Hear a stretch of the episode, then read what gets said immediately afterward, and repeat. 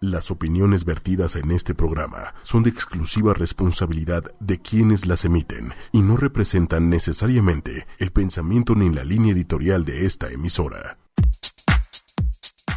Hola a todos. ¿Cómo estás, hijo? Ay, te di, te lo quité, ¿va? Sí, ¿Cómo no importa. estás? Bien, muy bien. ¿Ustedes qué tal? También muy bien. Qué ¿Tú, Helen? bueno.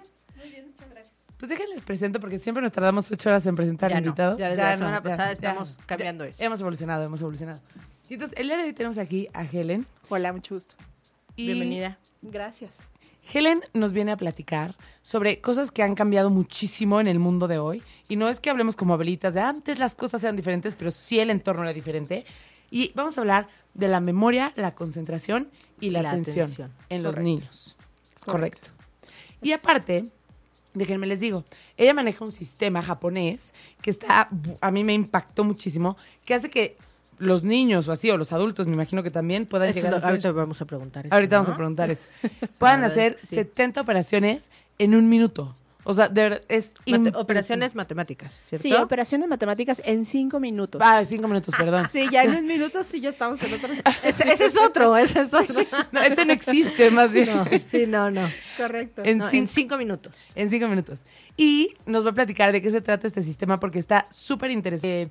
O lo que puedes ver eh, inicialmente es que hacen 70 operaciones en cinco minutos. Tiene muchísimos beneficios más. Exacto, En- sobre todo cuáles son los objetivos, ¿no? O sea, porque eso es como lo que se ve y es lo que impacta, pero hay que ver todo lo que trae detrás, ¿no? Que sería realmente lo que más nos interesa como como como Darle a explicar, conocer. ¿no? Sí, correcto. Eh, para que los niños alcancen un proceso de cálculo mental, nosotros tenemos que formar una estructura.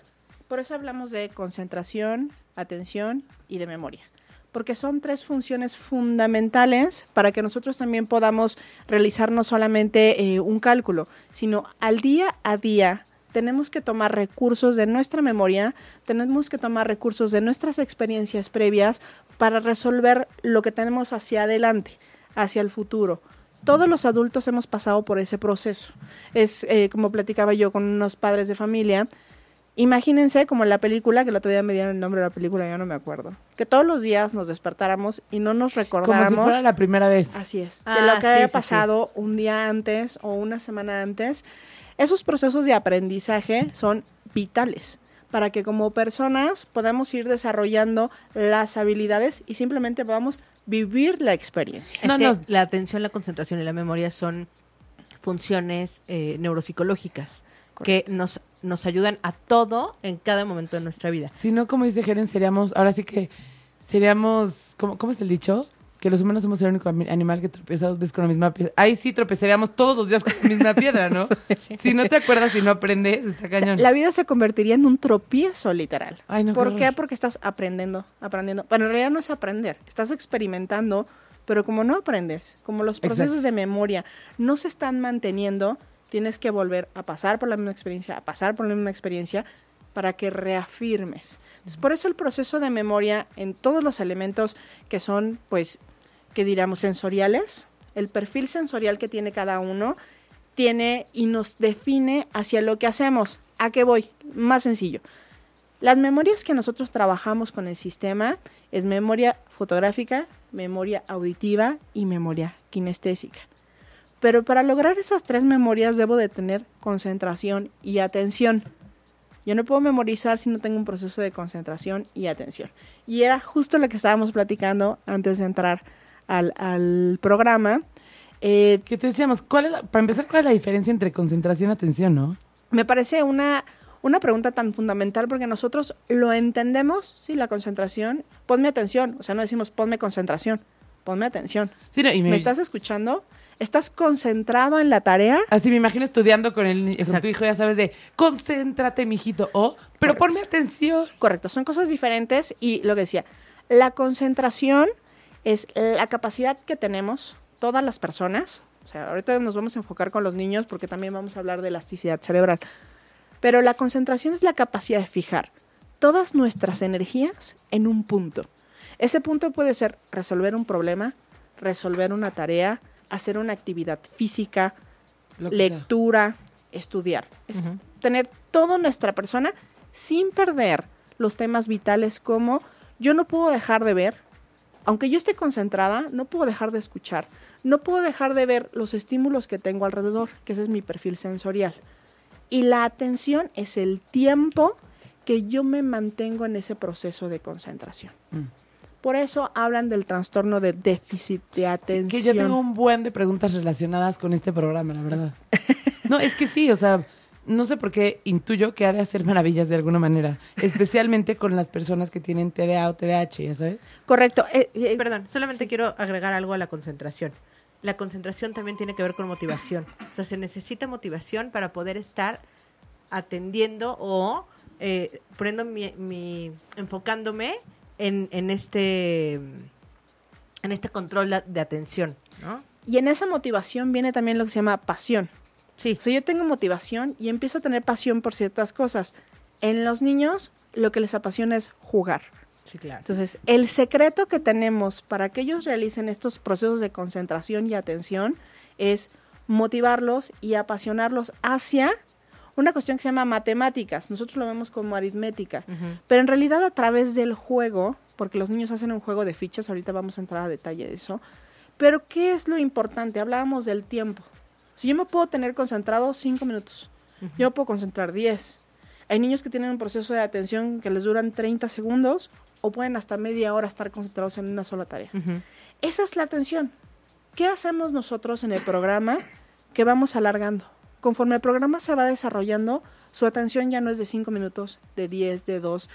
Nosotros tenemos 120 minutos de trabajo y los niños que en teoría clínicamente están diagnosticados con TDA no tienen ningún síntoma de TDA, adicional a que están aprendiendo, porque están motivados, están apasionados en el juego y estamos haciendo una dinámica de juego de fichas.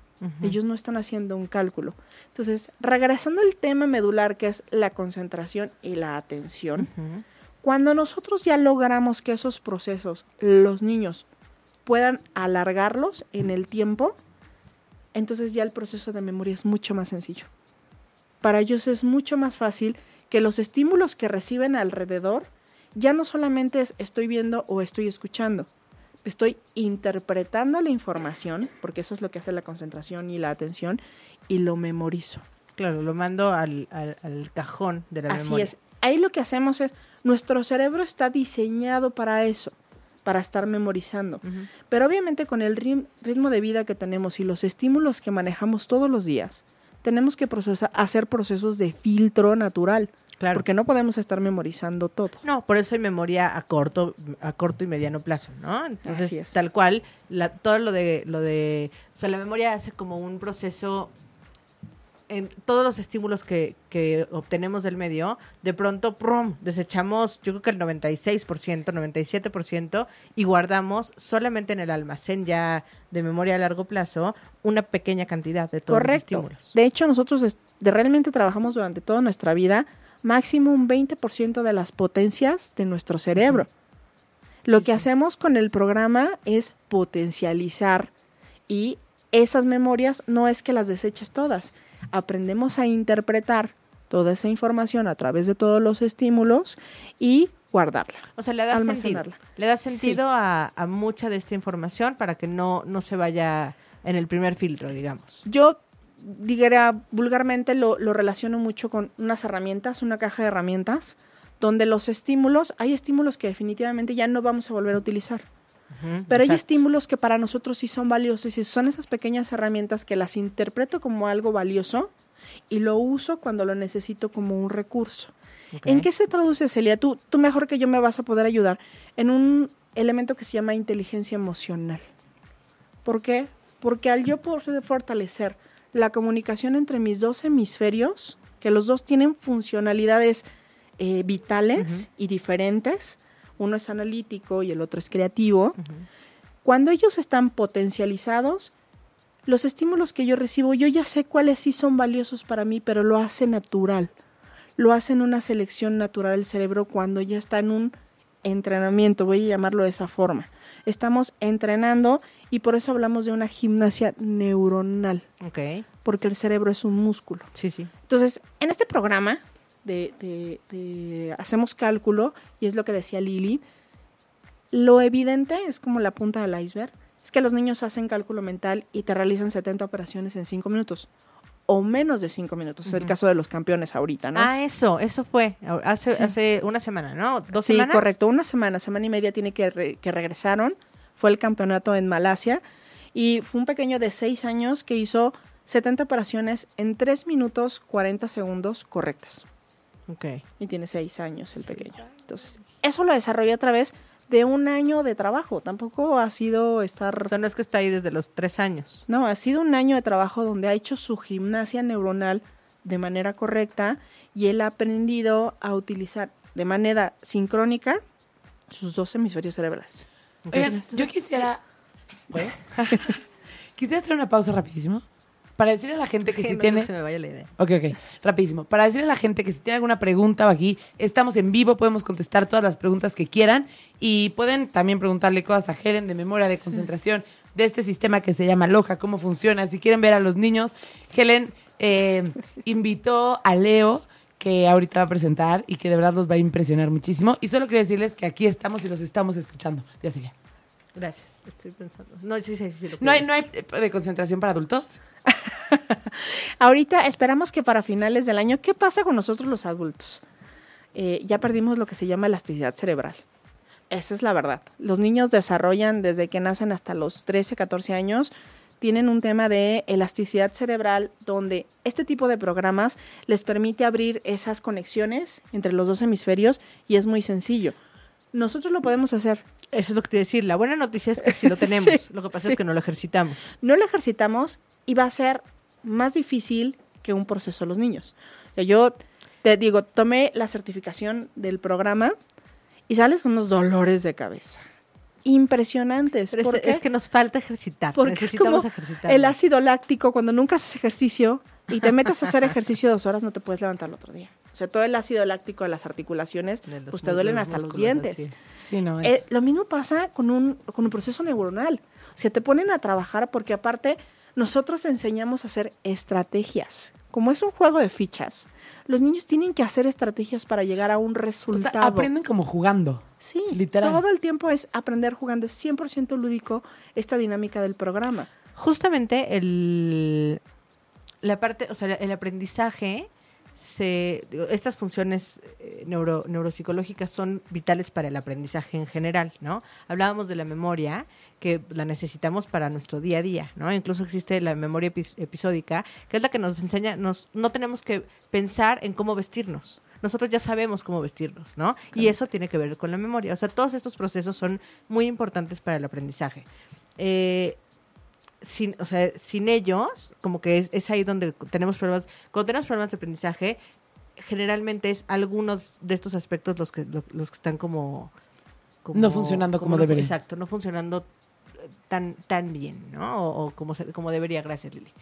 Y lo que, hace, lo, lo que se hace en las terapias de aprendizaje justo es dar herramientas y dar estrategias nuevas que eh, me- por eso lo, lo estoy retomando porque me, me gusta mucho lo que estás diciendo.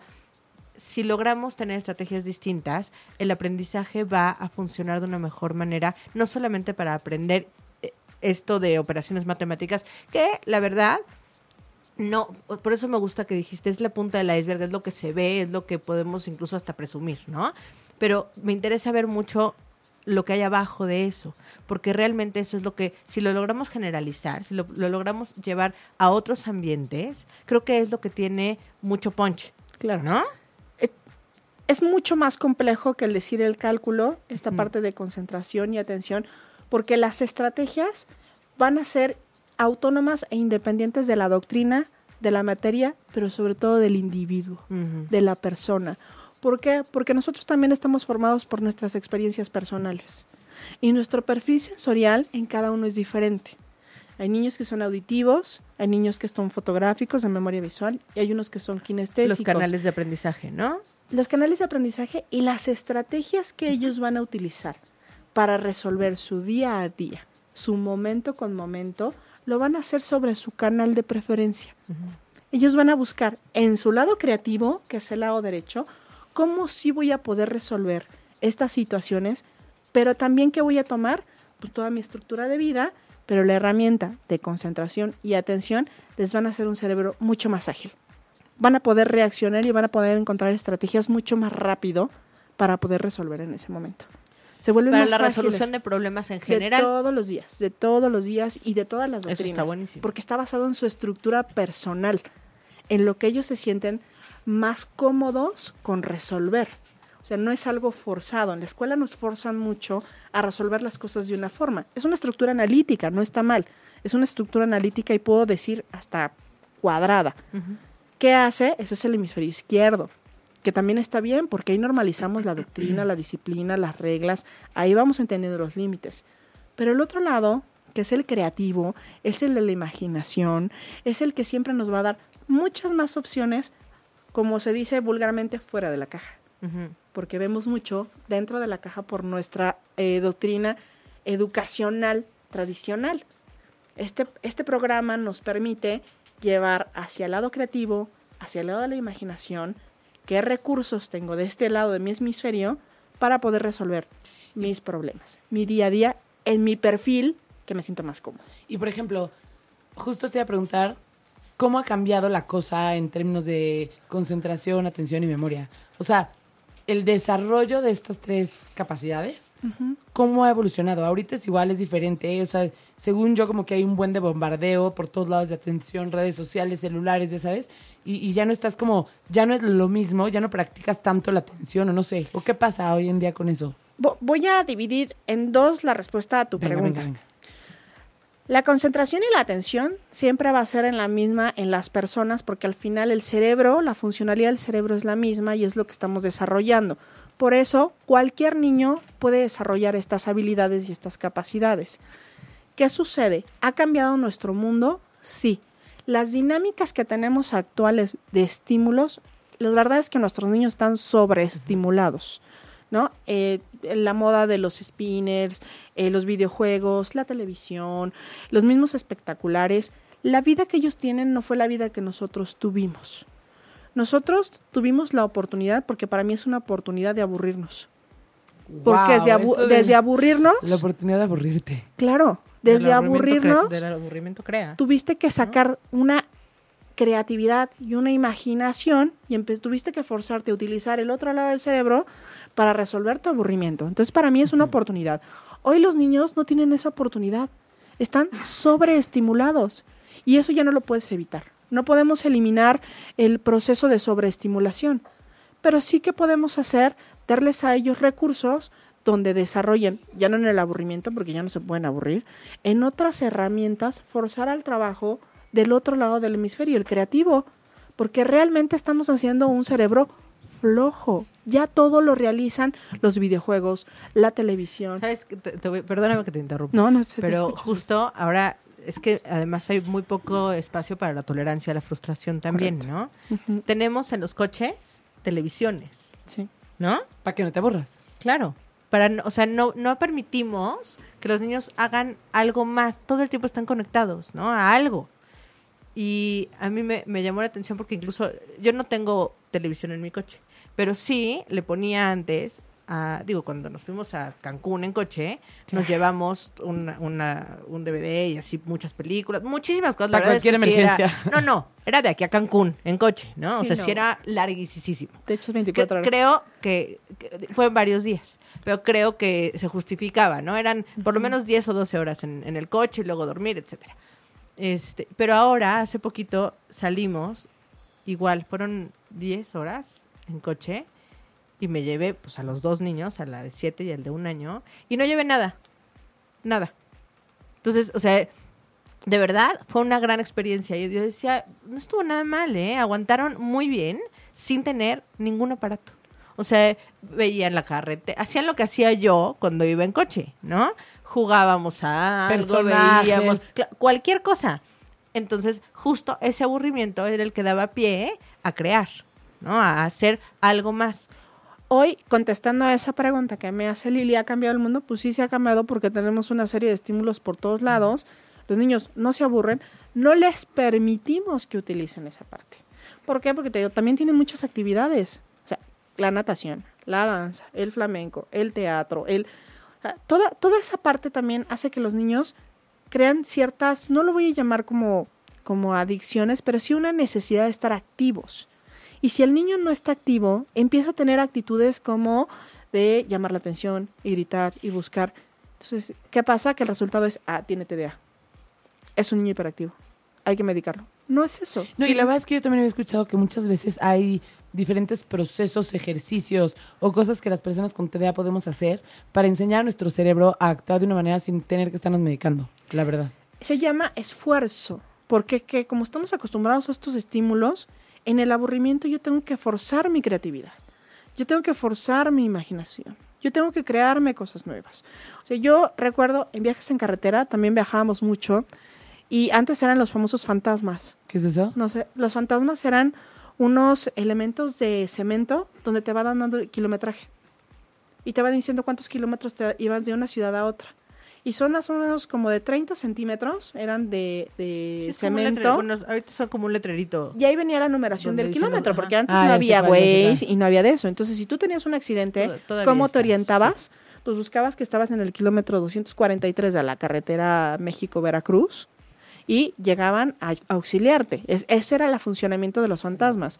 Pero yo recuerdo con, con mi papá viajábamos mucho en coche y él decía, este, el primero que encuentre un fantasma va a ganar premios.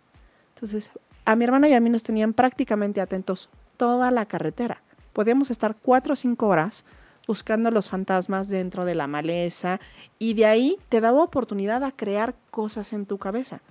Hoy creamos a través de juegos. Es más, padrísimo. no creamos. El cerebro está detenido y está recibiendo todo el, tiempo, todo el tiempo el estímulo. Esa es la forma en que ha cambiado. Y eso no va a regresar. O sea, lo que yo Sí, les digo claro, es, no. no se va a detener el mundo y va a decir, ay, ya nos dimos cuenta que la no sobreestimulación le ayuda a los niños a concentrarse. Eso no va a pasar. Entonces creo que por eso el programa es una gran oportunidad, porque va a desarrollar en base al juego estos esquemas de creatividad y de imaginación en los niños, que es realmente lo que estamos haciendo. Los niños están imaginando cuando empiezan a subir a cálculo mental, que eso es parte. No, no, era, era para responder a tu pregunta de si ha cambiado la memoria y la Sí, sí. concentración. No, en el individuo no es así, pero el mundo Sí. sí ha cambiado. Quería, quería saludar a Marianita Ortiz, que nos Hola. escribe, que nos dice, hola, buenos días al mejor programa con las mejores, yo me apunto Ah, para la muchas terapia, jajaja, se me olvida todo así como Dori y la atención ni hablar. Sí, yo creo que todos necesitamos un poco ir a loja, ¿eh? Emiliano nos pone... de Perdón, manera- tengo algo que decir ahí. Creo que ta- sí creo que a nosotros también estas cosas nos afectan. A mí me pasa todos los días, por favor. A ver si a ti te pasa, Mariana. Yo creo que a los demás también. Quiero agarrar el teléfono para mandarte un mensaje. Y a la mitad ya se te olvidó No, qué no, estabas haciendo. la- ni siquiera llegué a poner tu nombre. Así me apareció Facebook abierto y entonces, ay, sí, no sé qué. Y apago el teléfono y me voy. Y luego digo, ay, le tenía que mandar un mensaje a Lili, ¿no? Y es un ciclo vicioso. Otra vez lo vas a hacer y tú ves el mensaje de alguien más. Claro. Hasta que Lili te marca y te dice, ¿Qué onda? ¿por qué no me has Exacto. mandado mensaje? Sí, o sea, me pasa muchísimo. Sí, claro. Sí, claro. Y sí, sí podemos mejorar nosotros estos procesos. O sea, es, pero si los niños necesitan dos horas a la semana para realizarlo, nosotros lo tenemos que hacer una hora a diario. Claro. Porque ya nuestra elasticidad cerebral ya no es, la misma. Oye, pero yo quiero, podemos, podemos, bueno, ¿por qué no presentas a Leo y a Pau? No, sí. ¿Nada más? No, no Sí. había otro comentario. Es No. que te interrumpí. Ah. No te preocupes. Este, ¿por qué no nos presentas a Leo y a Pau? Porque, o Yo sea, para quiero saber cómo funciona el programa porque tengo, o sea, ya, ya está buenísimo que fomente y, y potencie estas, estas funciones este, neuropsicológicas, pero me encantaría saber cómo lo hace. ¿Cómo funciona? Eh, nosotros les enseñamos, bueno, eh, aquí... Yo digo que primero lo hagan. ¿Sí? Para que la gente vea. Es que es- es, es, o sea, es como cañón. Bueno, primero, primero les voy a presentar a, a Chavos, Leo, bienvenidos. a Pau. Hola, chicos. bueno, estamos, eh, la verdad es que creo que están un poco nerviosos, no se preocupen. esto Bienvenidos. es lo muy- hacen muy bien. es muy relajado. Eh, Leo, Exacto, muy relajado. tuvimos la oportunidad de eh, a ver el campeonato nacional en México, fue realizado en la UNAM el 20 de mayo, y nosotros llevábamos mitad de nivel. El programa Loja se va definiendo por niveles y empezamos desde una suma y una resta muy sencilla y ellos podrán lograr hacer operaciones de potencia y raíz cuadrada, también 70 operaciones en menos de 5 minutos. Eso es poco a poco con el entrenamiento que ellos van haciendo con el sistema Loja. Si se dan cuenta, ellos abajo tienen un abaco, es el abaco personal. Tenemos diferentes técnicas, no se alcanza a ver, a ver, levántenlo, ahí está, ahí lo tiene Leo, ahí se, se alcanza a ver el de Leo. Ahí está ya. Ahí están los dos. Ese abaco es el abaco personal y es el con, con lo que los niños empiezan a trabajar su memoria kinestésica.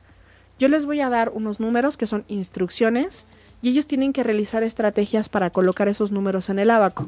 Es lo que hablábamos de las estrategias. Sí. Ellos van a hacer estrategias a partir de técnicas que también les enseñamos.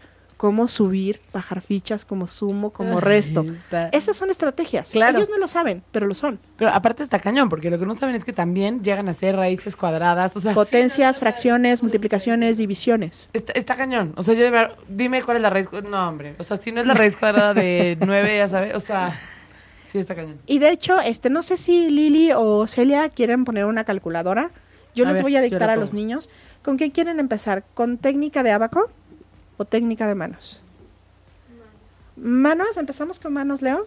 Bueno, vamos a empezar a, A ver. calentar neurones porque, ¿Qué como les yo decía, con mi, com- con con- mi yo voy a dictar los números y tú vas a ver- hacer la operación En la- para ajá. que veas el tiempo en pero, los que ellos pero te ¿qué responden. hago? Más o menos. O sea, ¿tú vas a decir más y menos? Yo voy a dictar más, no digo. Ok, eso es ¿Por qué que- no decimos más? Porque pierdo tiempo. Solamente cuando restamos, digo menos Ok, Tanto. ya. Entonces, todo lo que no digas no es una especificación, es, es sumo. es sumo. Ok. Es, es, es sumar. Listo, estoy lista, estoy lista. A ver, entonces, chicos, ¿listos? Técnica de manos y empezamos. 89 menos 8, 5 menos 85, ya. Listo. ¿Cuánto te dio? A ver, ahí te va, Celia. hice bien, Ahí te va. Así lo tenemos que repetir porque en Va. calculadora. A ver, ahí va, Celia. No hice bien porque dije, puse 11. Me quedó 89 11. 89. menos 8, Ajá. 5 menos 85, ya. 1. ¿Sí? Ahí van, mis chicos, otra vez. Ay, qué nervios. Técnica de manos y empezamos. 72, 5, menos 7, 1, ya. Correcto. 71. Ahora sí lo hice. Muy bien, y lo estoy diciendo despacio, lo vamos a hacer más rápido. No, espérate, no abuses. No abuses ver, de mí. Una muy sencilla. 2, menos 1, 5, 12, ya. 18. Muy bien. 18. Eh, Lili, ¿quieres ayudarme para que no vean que aquí... Sí, claro. A ver, dícteles esta, por favor. Ok. Menos sí. El menos sí, nada más. Lo demás no. ¿La 5? Sí, así en... Ok. 45. Ay, me siento como en el bingo, ya sabes. 45, 4, menos 3, menos 1. Me perdí. tienes el resultado abajo. Ah, sí. Y yo me perdí. Esta es técnica de manos. ¿Quieren hacer abaco? Técnica de manos significa que su, su estrategia son sus, o sea, está en sus manos, ¿cierto? Sí. ¿Cómo ¿Kinestésico funciona? o qué? Totalmente kinestésico. ¿Cómo funciona? Kinestésico tiene que ver con movimiento. Sí, su mano derecha es unidades y su mano izquierda son decenas. Entonces, va- vamos a hacer una técnica de manos, pero la pueden hacer arriba para que la gente pueda ver cómo están haciendo el cálculo. Manos, porfa, Leo. Vamos a hacer uno sencillo. 55, 11, menos 6, 3, ya. 63. Listo. Y aparte está cañón porque ¿Vieron luego- el movimiento? 108 me salía. No, y luego en la escuela, yo me acuerdo que a nosotros nos decían que no usáramos las manos, ¿se acuerdan? ¡Qué absurdo! ¡Qué absurdo! Totalmente absurdo. Pero ¿qué están haciendo ellos? Están, su memoria visual, o sea, sus ojos están atentos a lo que están haciendo sus manos. Entonces tenemos diferentes procesos y te va a dar un cálculo. O sea, lo único que está pensando el niño es en el número. Él está recibiendo la instrucción y está realizando una estrategia en sus manos para poder darte un resultado. O sea, tengo muchos procesos al mismo tiempo, pero para ellos es muy sencillo. Vamos a hacerlo en el abaco. A ver, Ahorita, en el abaco, para que luego pasemos a, a- a mental. Abaco. Abaco cero, por favor. Posición cero. Y vamos. Empezamos. 11, 10, 5, 2. Ya. 28. Muy bien. La que sigue. 50, 5, menos 50, 2. Ya. 7. Listo. 18, 11, menos 25, 10. Ya. 14. Siguiente. 22, 12, menos 2, 5, ya. 37. Con esa velocidad van a realizar las operaciones. En no, está cañón. O sea, yo me quedé. Es Sí. más, yo me quedé en. ¿Qué, qué número dijo? Yo- o sea, sí, ni no, siquiera ya- empezando a restar. Yo, me perdí antes. Porque ¿eh? el proceso analítico es mucho más lento. Ellos lo están haciendo desde un proceso creativo. Ahorita se están Exacto, ayudando. ellos, no están, ellos no están poniendo atención en cada cosa que les estás diciendo. Solamente están pensando una en instrucción. número. Y la estrategia. ¿Dónde va mi número? ¿Dónde va mi número? Y lo colocan en el abaco. Ahora, mental.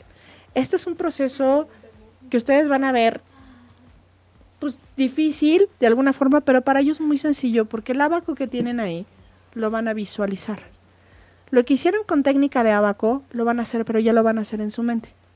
No van a utilizar ni manos, ni van a utilizar abaco. Y esto es donde ya empezamos a subir a los niños al proceso de cálculo. A ver, chicos, vamos a hacer otra. Vamos a empezar con una sencilla. Uno, dos, menos tres, cuatro, ya. Cuatro. Listo. Seis, tres, menos dos, doce, ya. Diecinueve. Siguiente. Veintiuno, dos, cinco, diez, ya. Treinta y ocho. ellos ya no están utilizando el abaco y no están utilizando las manos. Están haciendo un proceso de cálculo imaginando su abaco. ¿Otra? Ahí les va. Va difícil, ¿eh? 14, 14, 41, menos 14, ya. ¿Se perdieron? Ahí va otra vez. 14, 14, 41,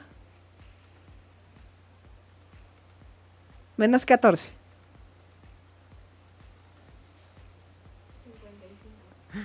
55. Correcto. ¿Por qué les costó trabajo? Porque su estrategia utilizó una fórmula. Hicieron un switch diferente los niños a como lo hicieron. Yo estoy subiendo de nivel la operación. ¿Por qué? Porque llega un momento en que si yo tengo que sumar en el abaco se me acaban las fichas. Claro. Tengo que hacer una fórmula, tengo que hacer una estrategia para poder lograr a- alcanzar la instrucción, el número y resolverlo. O sea, esta es como una mnemotecnia, pero para desarrollo de habilidades y no para aprenderte cosas. Correcto, Wow. correcto. Esta es que. Eso estuvo bonito, Lili. Sí, muy bonito. Pues Eso de- estuvo de muy- bien como- aterrizado. Sí, muy bonito. Algo, algo he aprendido de ti, Celejo. Oigan, este, pero algo les iba a decir que ya no me acuerdo. Pero no. Ah, que justo nos ponen aquí. Bueno, saludos a Areli, que nos dicen, saludos, sí, lo que Hola, dicen a mí también me pasa. Marianita nos dice, iré a visitar a Loja, sí, a mí también me pasa o me dicen algo y se me olvida. Y bueno, no sé si quieran seguir con, con más ejemplos, ustedes también nos pueden decir, pero a mí me gustaría que me explicaras un poco el sistema de Aloha. Ajá, yo también quiero eso. Yo quiero, quiero como entender. ¿Qué pasa? Llegan los niños y. Ok. ¿Tienes un abaco, Lili, allá, eh, que es el abaco de coach? Este es... El abaco de mi tamaño. Muchas gracias. Perdón, voy a atravesarme y voy a... No sé si, eh, bueno, si, si pudieron poner atención en, en lo que platicamos. Yo les dije, niños, posición cero, que Posición es cero. la posición del abaco. ¿Cómo les enseñamos a los niños? Primero, tenemos que aprender que, bueno, esto es una herramienta, es un abaco y es el abaco japonés. Eh, toda esta metodología está diseñada con un, por un malasio. Ya tiene 30 años de, que ha funcionado y en Japón una de las grandes características de las estructuras de los niños japoneses es que tienen una gran capacidad de memoria, que era lo que decíamos. No solamente es ver y memorizar, sino yo interpreto esa información y la almaceno para utilizarlo cuando lo necesito. Eso ha sido a través de que la enseñanza en Japón está basada en el abaco. ¿Cómo funciona? El abaco tiene lo que es fichas inferiores y ficha superior. Las fichas inferiores tienen el valor de 1. ¿Y cuándo representan su valor? Cuando están pegadas a la barra de resultados. Ok. Esta es nuestra barra de resultados. Son los elementos fundamentales que los niños van entendiendo en el abaco. Fichas inferiores, ficha superior, barra de resultados. Ok. La ficha va a tomar su valor cuando está cerca de la barra de resultados. Entonces yo sumo y resto. Pero hay una técnica. Para sumar siempre hago esto y para restar hago esto. Ok, sumo para arriba, resto para abajo. La única ficha que se suma bajando, Es la de arriba. la de arriba. Y la de arriba tiene un valor de cinco veces las fichas de abajo. Entonces esta es mi ficha 5. Ok. ¿Cómo funciona? Uno, tú estás viendo el uno y lo estamos viendo en el lado izquierdo de nuestro cerebro. porque es el analítico, y está procesando el 1. Este es el 1. Ahí ya estamos en el lado derecho del cerebro. Este es 1, 2, 3, 4. Ese es mi número 4. Y entonces bajo los demás y Cinco. pongo el 5 y eso ya representa Cinco, 5. Pero los otros tienen que estar abajo porque si no sería... Claro. Hay 6. 6, correcto. ¿Por qué? 5 y 1 me da 6. 7, 8 y 9. 9. Ah, Esto es unidades, ya, ya, ya. decenas, centenas, hasta los trillones. Ajá. Los niños tienen capacidad de lectura de 9 números, pero eso es durante todo el programa. Ellos ahorita llevan un programa donde hacen O sea, de, una de lectura. números con longitud de nueve, Nueve. ceros, digamos así. Sí, sí, tu cara, Celia. Trillones. Ellos pueden procesar en programa Loja una raíz cuadrada, cuando terminan todo el nivel, de cinco números, o una potencia de cinco números y una lectura de nueve. ¿Sí me explico? ¿Por qué? Porque los procesos de raíces cuadradas, pues yo imagino una raíz cuadrada de seis números o una potencia de seis números, ya no me alcanzan los trillones la lectura. Para, para eso, nosotros ya debimos haber desarrollado los procesos cognitivos para una atención, una memoria y una concentración, Que donde el niño no se esfuerce. Esto no es... O sea, esto es lo que es impresionante, ¿eh? pero el proceso que está detrás... No es el fin último. el Exacto, o sea, esto, el cálculo es, es el cómo me doy cuenta, ¿no? De que está funcionando, de que está sucediendo. Pero Correcto. realmente lo importante es el proceso que llevan a cabo para lograr esto, ¿no? O sea, el, Correcto. el cómo. Correcto. Entonces, regresando a cómo funciona o cómo les enseñamos, primero esta es la parte de unidades y cuando pasamos a decenas, pues decíamos que es el valor de uno. Entonces, si es mi primer decena son, 11. no, 10. Ah, bueno, 10 sí. Es que no se ve bien ahí. Sería 20, 30, 40, 50. correcto. 60, 70, 80 y 90. ¿Este qué número es, niños? 99. Ya sí. Claro, y to- todo se va a hacer en un sistema de 9. Entonces, ¿qué hago si yo les dicto a ellos? Vamos a hacer mentales, porque obviamente ponerlos a los dos al mismo tiempo es complicado, y ya me estoy llevando a esto. Pero voy a hacer algo muy sencillo, como lo que le estuvimos dictando a los niños.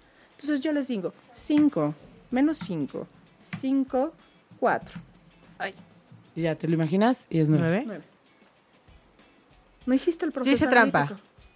Hice trampa. ¿Hiciste trampa? ¿Sabes qué trampa? No, no, no trampa de que vi ahí. Hice trampa de que ya sé que esos nueve. Correcto, vamos a hacer otro. Pero lo mismo pasa con los niños. O sea, ellos empiezan a poner valores en imágenes. En imágenes. Si yo te digo otro es 4 menos 2, 6, 11. ¿Qué número es ese? No, sí, ya me perdí, ¿eh? Espérate, espérate. Ah, ¿Es que lo están viendo al revés. Están diciendo que lo ven al revés. Él lo está viendo Pero, al sí lo dijeron bien, Sí. pero que lo están viendo al revés. Claro, es que yo estoy haciendo las cuentas aquí y está mal. Yo cometí un error, ya debo de empezar, pero como me queda muy largo y no me quiero atravesar, esa es la verdad, ¿eh? En realidad ellos Porque están se lee de derecha a izquierda. De derecha a izquierda, que ese es un proceso también de lectura rápida. Nosotros leemos de izquierda a derecha. Y a nosotros nos enseñaron durante el proceso de lectura a ir interpretando. Había una vez en un reino muy lejano, entonces tú estás interpretando, pero estás leyendo de izquierda a derecha. Ellos están haciendo un proceso al revés. Yo les digo 2, 5, 10, 11, ya. Ellos lo hicieron allá, es 28. ¿Qué están barriendo? Ya. De izquierda a derecha, más bien de derecha a izquierda, perdón, pero ya están interpretando la información. ¿Qué pasa con su lectura? Leen en el método tradicional, interpretan, regresan la mirada, pero cuando están regresando la mirada ya están interpretando el reloj- renglón de abajo. Y eso les ayuda a que puedan leer más rápido en La general en su interpretan, la vida. almacenan. Y su lectura es mucho más rápida. Entonces, la comprensión de lectura, en, en lugar de leer cinco páginas en un minuto, van a leer cinco páginas en medio minuto comprendida. Es interpretada. Porque les estamos enseñando ese proceso de lectura de derecha a izquierda interpretado. Que es lo que hacen en el abaco. Oye, ¿y cómo llega este sistema japonés? ¿Cómo llega este sistema japonés? Bueno, es una metodología a nivel internacional. México tiene apenas 3, 4 años que aloja incursión en México por el uso de una licencia. Esto es una licencia. La metodología está registrada, tiene propiedad intelectual de un registro, tiene un estudio científico, tiene una base pedagógica. O sea, no es que alguien se puso a jugar con el abaco y enseñó a sumar y a restar. Es toda una metodología basada en una base pedagógica que le permite a los niños realmente desarrollar las habilidades. Y está comprobado a través de este estudio científico. O sea, es, es todo un respaldo, no, no es solamente la suma y resta que ven aquí tradicional. Entonces llega a México a través de una licencia. Nosotros tenemos el uso de la licencia de este, de este método que está registrado. ¿Y cómo funciona? O sea, si quieren escribir a mis hijos, ¿qué hago? Eh, Primero los tienes Lili y luego los escribes. Bueno, ese, ese sería proceso uno. mandó. ¿Qué te mandó? ¿Qué onda? ¿Cómo podemos meter a Ana? o qué? Bueno, es, es importante eh, comentarles que esta metodología está diseñada para niños que van entre los 5 y los 13 años. 5, ¿por qué? Porque ya comprenden el valor del número y el concepto de sumo, aporto y resto, quito. Tengo una pregunta Escucho. que seguramente te preguntan en todos lados. ¿Cómo aterrizan esto y cómo no les hace cortocircuito en una metodología tradicional o en el caso de mi familia en una metodología Montessori? Ok. ¿Hablas inglés, Celia? Más o menos. ¿Hablas Lili, inglés? sí. Sí. Lili, sí. Para hablar inglés, tú tienes que pensar en inglés. Sí. Tienes que hacer un switch en tu cabeza. O sea, no puedes hablar inglés si estás pensando en español. Sí, no. Lo mismo pasa con el método Aloha. No puedes pensar en el método tradicional y resolverlo con Aloha. Tienes que hacer un switch hacia la imaginación, hacia ver en tu abaco imaginario y hacer el movimiento de las fichas. No puedo estar pensando en el método tradicional porque no lo voy a lograr. ¿Qué sucede aquí? Ellos siguen en la escuela haciendo método tradicional, ellos siguen llevando las matemáticas tradicionales en su escuela sin ningún problema. Pero como su proceso de aloja es mucho más rápido, comprueban que el resultado sea correcto con aloja. Ah, ok. Hacen el método tradicional y para comprobar que es correcto, no- lo hacen con aloja. Se imaginan el abaco, suben y bajan fichas y el resultado es correcto. Así es como funciona. tal cual. Ok. Pero no, no choca. Son- Pero además, como estás realmente entrenando y potenciando otras habilidades, ayuda a otros, a otros procesos y a otros, a otros momentos del aprendizaje, aunque estén en cualquier método. Sí, correcto. O sea, más, más como de vida que como, que como académico. Sí, y, y te digo, es, es natural. Ni siquiera el niño dice voy a hacer un switch.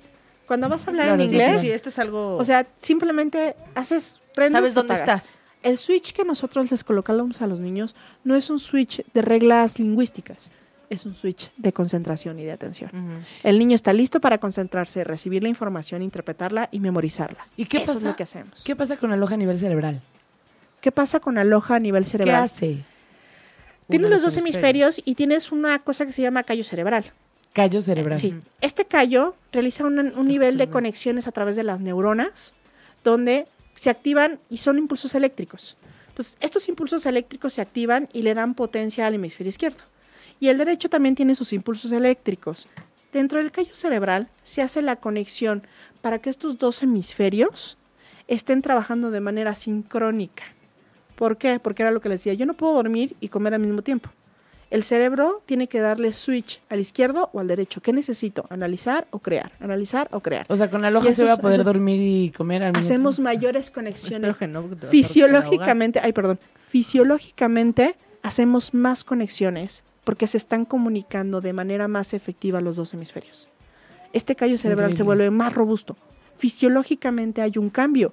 Los niños, esas neuronas, esa elasticidad cerebral de la que yo hablo, va creando nuevas conexiones sinápticas entre las neuronas del hemisferio O sea, derecho y el izquierdo. Literal podría sacar una, no sé cómo se llame, una, Una tomografía. una una tomografía de antes y después y hay un cambio. El, el programa científico, el, el estudio científico, habla de los cambios a nivel cerebral y las funciones. Hay un electroencefalograma que está viendo cómo está la actividad neuronal entre los dos hemisferios. Para eso sirve un electroencefalograma, para medir cómo vienen las conexiones y hay un movimiento mucho más dinámico y hay mucho más movimiento en cantidad con aloja, antes de aloja, perdón, después de aloja y antes de aloja viene el comparativo, ¿Y en el mismo cerebro. ¿Hay algún tipo de estudio o algo así que diga que, o sea, por ejemplo, para el Alzheimer estas cosas no son buenísimas o, o algo así?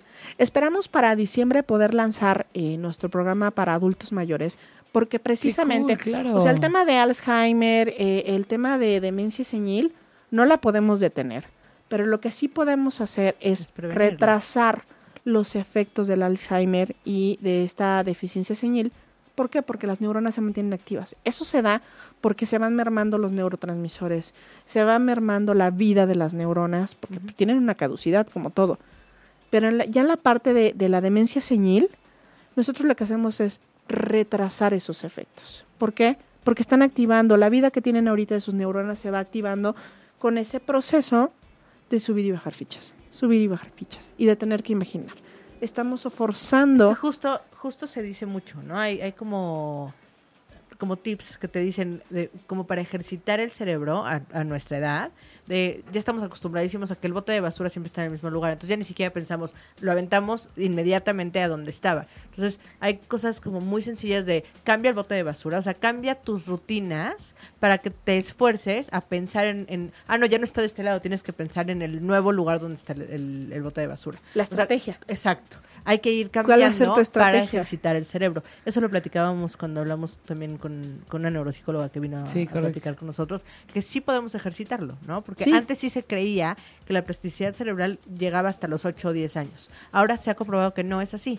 Obviamente cuesta más trabajo y no estamos acostumbrados a, a- a hacerlo. Entonces, entre más lo hagamos, más eh, incluso se podría prevenir y alargar todas estas situaciones de demencia y de, y de Alzheimer, ¿no? Correcto. Porque es ejercitándonos, perdón. No deja, no deja de hacer una gimnasia neuronal. Regresamos a esa parte de la neuroeducación. Oye, ¿y será posible que podamos platicar un poquito con Pau o con Leo? Sí, claro. A ver, ellos que te platican su experiencia Pero de tomar. acá. A ¿Alguien? ver, ¿Alguien? chicos. Pau, Leo. O Pa. ninguno quiere. Si pregúntale si quieren platicar, óyeme. Sí, sí, tienes toda la razón, ¿verdad? Ya que ya fue. Oye, hemos hablado tanto del respeto a los niños. Tienes y toda la razón, les tien- estás- Para eso estás tú, Seljo. ¿Quieren, quieren compartir su ¿Alguien nos- experiencia loja? A ver, Ven, alguien venga para acá. Ya les, ya les preguntó sí, sí, sí, sí. Hola, Leo. Por favor, ayúdenos presentando a Leo. Bueno, Porque ese trofeo ese trofeo es de Leo. Él se Ah, lo ganó. mira. No, no sé si se alcanza a ver, pero les comentaba que tuvimos nuestro campeonato nacional. Participaron más de 650 niños eh, de la comunidad eh, Aloha. Y bueno, nosotros no habíamos terminado nivel. Es importante comentar que nuestros programas son continuos. Una vez que iniciamos el nivel, no lo interrumpimos y no podemos ingresar nuevos pequeños porque cada clase, cada semana es un tema diferente. Es una estrategia o una fórmula diferente para llevar A nivel grupal, comple- entonces. Así es. Entonces, como si fuera un ciclo escolar, digamos. así. Correcto. Nosotros abrimos inscripciones, arrancan los niños y ya no incorporo niños hasta que terminamos el grupo. ¿Cuándo se abre ¿Cuánto tiempo dura aproximadamente? Perdón. Eh, Ay, cada nivel dura cinco meses aproximadamente. Son 20 semanas de clases efectivas. Y ahorita iniciamos cursos, estamos en proceso de inscripciones. Y nuestro curso inicia el 26 de agosto para nivel 1 y nivel 2, que son ellos. Entonces aquí parte del gran logro que tuvo Leo es que nosotros no habíamos terminado el nivel, estábamos a la mitad de nivel y él realizó sus 70 operaciones en menos de 5 minutos y nos otorgó el segundo lugar. Ay, qué padre. Entonces, y esto fue pues a través de la práctica y de la habilidad que fue teniendo de realizar sus estrategias, porque él realiza sus propias estrategias para los resultados y trajo un segundo lugar. Leo, A bienvenido. ver, cuéntanos. Leo, si quieres ponte los audífonos. ¿Así está bien? Oye, platícanos. ¿Qué haces en Aloha? ¿Te diviertes? Sí. ¿Te gusta ir? Sí. O sea, si tu mamá te dijera, ya no vas a ir a Aloha, Aloha, ¿qué le dirías? ¿Por qué no? Ah, mira, ven como si cambia los, los las la elasticidad cerebral, así, razones, dame razones, mamá. Claro, ¿por qué no? ¿Y qué, qué has aprendido ahí? ¿Qué es para Este, ti Aloha? Pues aprender como... Aprender a hacer las operaciones un poco más rápido. ¿Y en qué te has dado cuenta que, que, que es diferente a antes? ¿Cuánto tiempo tienes en Aloha? Este... Más o menos. No me acuerdo. Empezamos en febrero. Ok, o sea, fueron cinco meses cinco de trabajo. meses. Ok. ¿Y sientes alguna diferencia de antes y ahora? Sí. ¿Qué? De que... ¿Dónde lo notas? Algo, hago un poco más rápido las operaciones y leo más o menos. Mm, ok, ¿también, ¿también en la lectura te ha ayudado? Sí. ¿Y cómo te hace sentir eso? Mm, feliz. ¿Feliz? Ay, qué bonito. Hay un proceso de autoconfianza en los niños. Es que eso es súper importante que a lo mejor, no, o sea, no, no todo el tema de alojar es un tema de eh, hacer cálculo proceso, mental, desarrollar habilidades, o sea, también es un tema interior de confianza, de felicidad. Hablábamos de esa parte de inteligencia emocional. ¿Por qué se da? Porque estamos equilibrando sus funciones a nivel eh, ya físico. Su cerebro está trabajando ya más congruente, ya no está recargado su trabajo en un solo lado, que es el analítico. La parte emocional y la parte de la creatividad que está en el lado derecho, ya empieza a trabajar de la misma manera que el analítico. Entonces les da mucho equilibrio a ellos a su nivel persona. A su nivel personal, a su nivel, se empiezan a autogobernar, empiezan a tomar mejores decisiones cuando tienen que negociar. Porque hay procesos de negociación todos los días en la escuela, con los compañeros. Y como les comentaba, las clases aloja son 100% lúdicas. Todo el tiempo estamos jugando. Sí hay eh, operaciones, sí tienen que resolver fórmulas, pero la mayor parte del tiempo ellos están jugando. Y en esos juegos están diseñados para desarrollar habilidades. Una de ellas también es el trabajo en equipo, la competencia sana, porque su mayor competencia o su competencia más fuerte son ellos mismos. ¿Por qué? Porque si hoy resolví cinco, mañana voy a resolver diez. Y Entonces, no son conforme va, avanzando no la clase. La vida es así. Eso es lo que... va- eh, Gracias. Acabas de venir a... No, sí, es, que, siempre estamos hablando de eso. Siempre, siempre, siempre estamos hablando de eso. De cómo enseñarles a los niños a competir de una manera sana y de una manera donde te- tienes que competir contigo mismo. Si no, se vuelve algo muy frustrante. Si quieres solamente... El, digo, está, además está lindísimo que compites contigo mismo y te dan un trofeo. Pero el, realmente todos van ganando. hay una parte de la filosofía loja que para mí es fundamental desde el primer momento que están mis niños en salón. Y es que nosotros en los cuadernos, los errores, porque todos nos equivocamos, y cuando Claro. empezamos el proceso, nosotros no le llamamos errores, le llamamos fallos. El fallo no se borra. El fallo simplemente se circula y se corrige. Ahorita lo que pasó de contigo, ay, ya se me perdió. Volví a repetir. ¿Qué pasa? Que del fallo aprendemos, de los errores aprendemos y por perdí? eso no se borran. Porque esas son lecciones. Eso lo hacen todos los días. Ay, qué bonito. Entonces a ellos les permite equivocarse o les permite tener esos fallos y no les causa ninguna No cuestión de nada. frustración. Simplemente volvemos a hacerlo y ellos entienden. Cuando vuelven a hacer la operación es así de, Ah, pues aquí ya sé en qué me equivoqué, ya Pero- sé que no vi. Está Y padrísimo. se les ilumina la cara. Está padrísimo porque promueven que tus hijos sean doers, o sea, personas que hacen las cosas y no por miedo a hacer las cosas las No dejen por de miedo a hacer. equivocarte, no por miedo a hacer. equivocarse. Entonces, lo hacen, aprenden, lo vuelven a hacer y al final, pues así como alguna vez publicamos una frase de ocho y media eh, que decía que la mejor manera de llegar al éxito comprobada todo el día es intentarlo, intentarlo, intentarlo y volver a intentarlo. Mil veces así. Correcto. Es el riesgo. Siempre. Los niños tienen que tomar riesgos. Los papás de repente nos hemos convertido en esas entes que no queremos que les pase nada, que no tengan peligros, pero si ellos no tienen riesgos, riesgos de tomar decisiones y de equivocarse, les es- los estamos nulificando. Les estamos nulificando la capacidad que ellos tienen para resolver sus propios problemas con sus recursos, en esos riesgos. Entonces, pues parte de, de- de mi despedida ya en, en esta participación es, permitan que sus hijos tomen riesgos, den las herramientas nuevas. Esto no se los van a enseñar en la escuela. Son capacidades que ellos no van a llegar a decir, ahora sí vamos a tener una clase de concentración y atención. Nosotros aprendimos a punta de guamazos, esa es la verdad.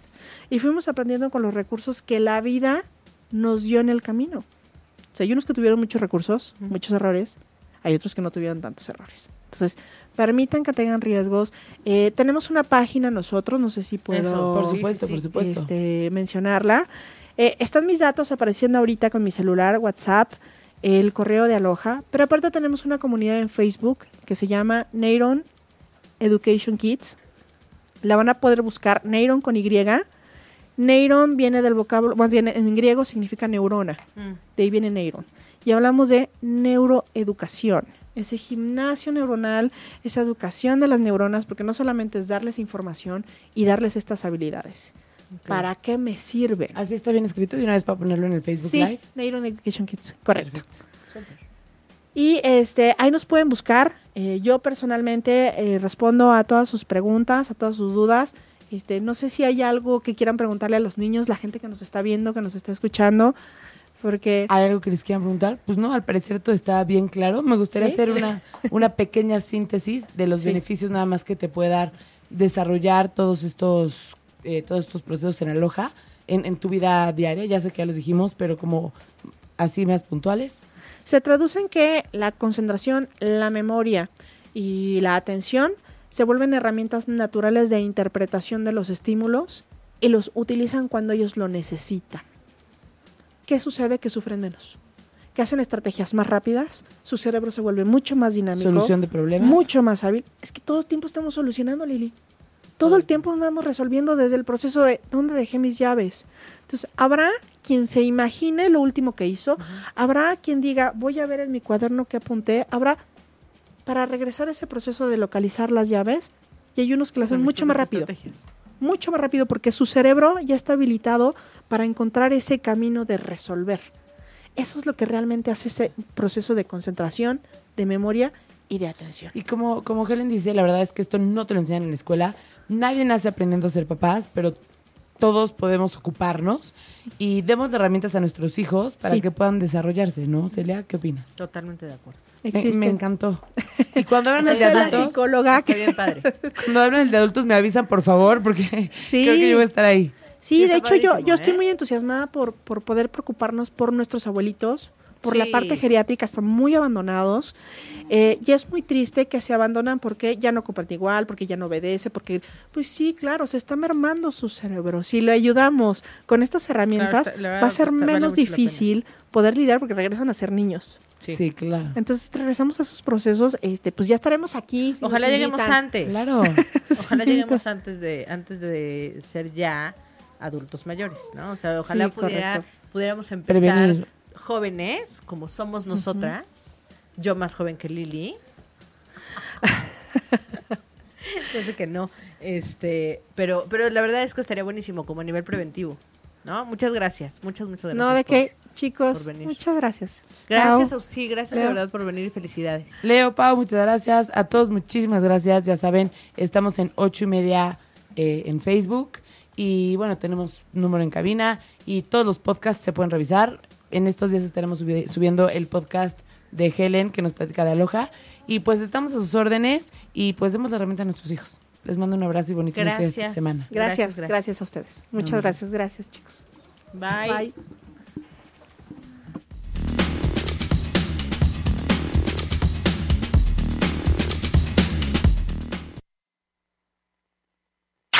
Si te perdiste de algo o quieres volver a escuchar todo el programa, está disponible con su blog en ochoymedia.com.